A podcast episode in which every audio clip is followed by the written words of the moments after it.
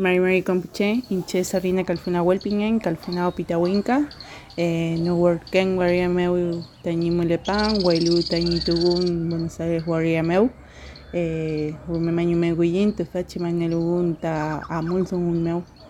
Eh, buenos días, buenas tardes a todos quienes están escuchando este programa. Me llamo Sarina Calfunao, habito la, la ciudad de Neuquén.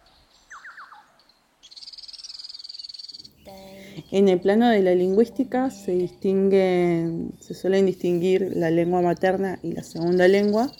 eh, como dos puntos diferenciados, eh, en tanto que la lengua materna es aquella que se aprende en el seno familiar, se transmite de generación en generación, em, conforma parte de la identidad de cada persona en tanto que le ayuda eh, no solo a comunicarse con los, con los otros miembros de su familia o quienes se encuentren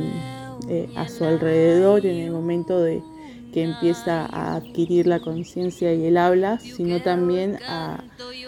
entender y a relacionarse con, el mundo entero, con, eh, con todo su entorno. Eh, la lingüística distingue también una segunda lengua, eh, que es la, que se habla en contextos más de, supervivencia eh, o de socialización, algún tipo de socialización que se viva dentro de un mismo territorio. y que bueno, puede ser, por ejemplo, en los contextos de alfabetización, eh, puede pasar en contextos de migración, no donde una niña o una persona solamente sepa hablar eh, lengua castellana y se tenga que ir a otro país y empezar a hablar eh, inglés, por ejemplo, o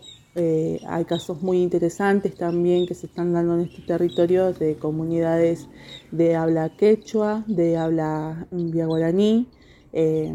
que en el seno mismo de, las comunidades eh, siguen hablando su idioma y eh, hablan eh, hacia afuera para con otras personas castellano, porque bueno, nos encontramos inmersos en una sociedad hispanohablante. Estas instancias de revitalización lingüística, como los Coneltun, internados, cursos, talleres, por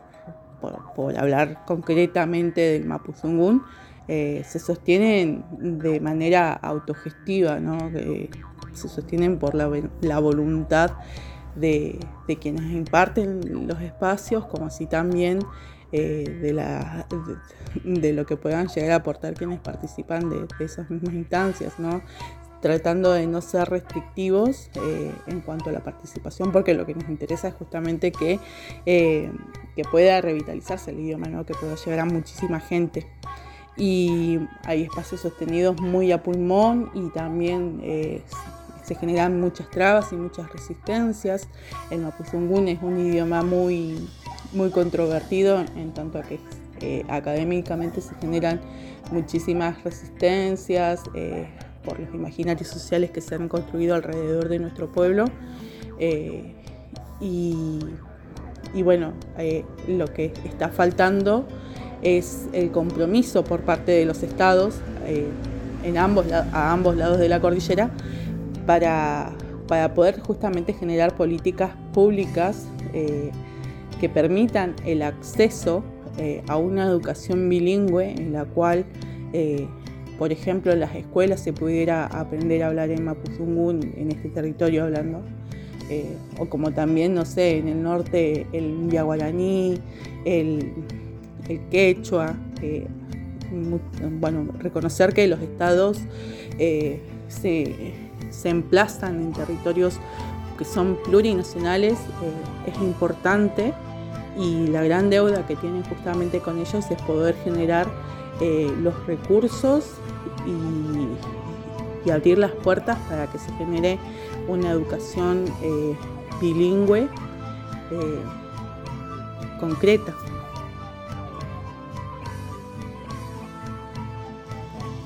Lo que ocurrió a partir de los procesos de conquista, colonización y occidentalización es que se han perdido muchísimos idiomas y otros tantos han sido llevados al borde de la extinción, tal como se expresó en el año 2019 con el año de las lenguas eh, originarias o lenguas maternas. Eh, para explicar un poco este fenómeno, ¿no? Eh, concretamente si vamos al territorio en el que nos encontramos, en, el Gualmapu, el Mapu Zungun, el, idioma del, del pueblo nación mapuche, se encuentra al borde de la extinción, ¿no? Eh, hay lingüistas que justamente se están dedicando a estudiar, eh, revitalizar y generar propuestas de, difusión, divulgación y, para recuperar el Mapuzungún. Y de acuerdo a estudios que ellos mismos han hecho, menos del 15% de la población mapuche eh, de mar mar, hablando de, justamente de todo el territorio de mar, de norte a sur, eh, menos del 15% de la población mapuche sabe o eh, conoce algunas mínimas palabras como para poder comunicarse eh, con el idioma. Este estudio es de hace un par de años y bueno, estamos viviendo un proceso fuerte de revitalización lingüística con el mapuzungún, recuperándolo en todo el territorio a través de de talleres, cursos, internados lingüísticos, em, campañas en redes sociales, eh, difusión de materiales, difusión de, la música, de la poesía, todo, todo, todo el más puzumún, eh, justamente para revertir esta situación que, no solo está viviendo el Mapuzungún, sino que también otros eh, pueblos en todo el mundo también están viviendo.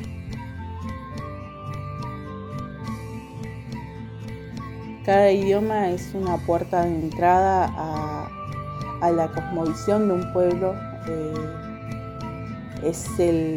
la, puerta de acceso que tenemos para el conjunto de conocimientos que los pueblos han construido eh, a lo largo de la historia en todos los territorios. Y una vez que, un idioma desaparece, que una lengua materna desaparece en pos de justamente estas lenguas secundarias que ya no son tan secundarias, eh, el idioma muere. Y si lo llevamos al caso del Mapuzungú nuevamente, lo traigo a colación porque estamos en territorio histórico ancestral mapuche y el idioma de este territorio es el Mapuzungún, la misma eh, toponimia del territorio nos lo está indicando. Eh, si no podemos, si no recuperamos, si no revitalizamos el Mapu por más de que permanezcamos las personas que portamos los rasgos del pueblo mapuche, que conservemos los nombres, que conservemos los apellidos, por más de que sepamos cuáles son esas líneas ancestrales que nos conectan con este territorio, con nuestra pertenencia a este territorio, eh, si no podemos explicar los conceptos que fueron creados por nuestros ancestros en nuestro idioma, si no podemos explicar nuestra cultura, eh, nuestra cultura habrá muerto, nuestro pueblo habrá muerto. Por eso es importante eh, que todas las culturas